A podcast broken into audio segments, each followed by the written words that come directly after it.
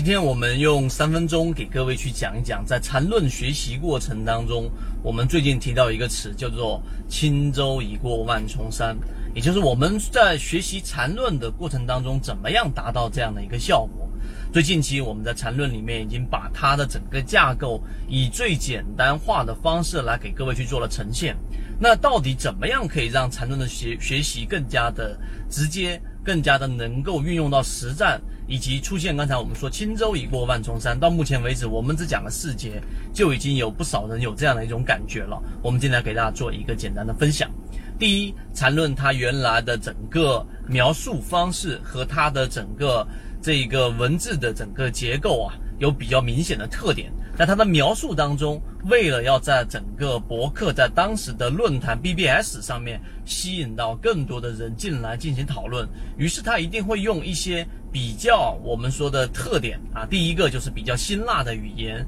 第二个是用比较这一种凌乱的方式来进行。这一种阐述才能让它碎片化，以及他会用更加有争议性的方式来去描述他的整个理论，于是才会吸引到这么多人在里面进行不断的这一种争吵也好，或者怎么样也好，最后才会产生它的一个热度，这是它的文字结构的特点。第二个就是它整个文章的编排。因为在禅中说禅，在禅论当中，这个作者或者说这个禅中说禅，并没有刻意的说，哎，我要出一本书。以前我们给大家去解读过一本书，就是，呃，怎么这样去阅读一本书啊？这一本书的书名就叫这个 How to Read a Book。那这一本书的意思呢，其实就告诉给大家，作者其实就像是一个我们说的这一种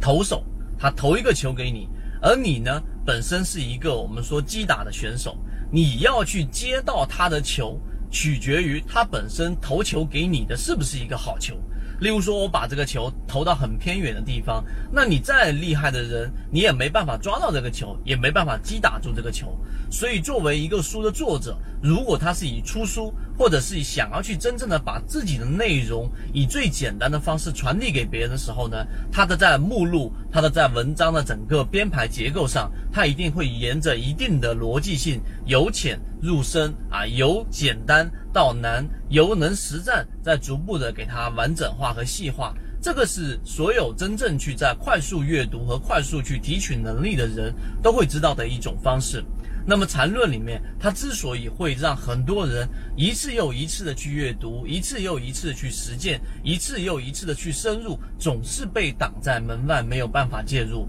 于是我们开始去做了这样的一个事情。当你明白我说这两种结构之后，其实你就会去知道到底为什么会有产生轻舟已过万重山这样的一件事情了。因为我们本身就已经把整个一百零八篇里面的禅中说禅里面的禅论。我们把它改编成泽西禅论，把所有的整个内容进行了一个编排，并且呢，我们从最浅的开始，到底怎么样运用到实战，到底怎么样去判断一只个股用均线系统来鉴别它的强弱，以及我们到底怎么样去进行一个简单的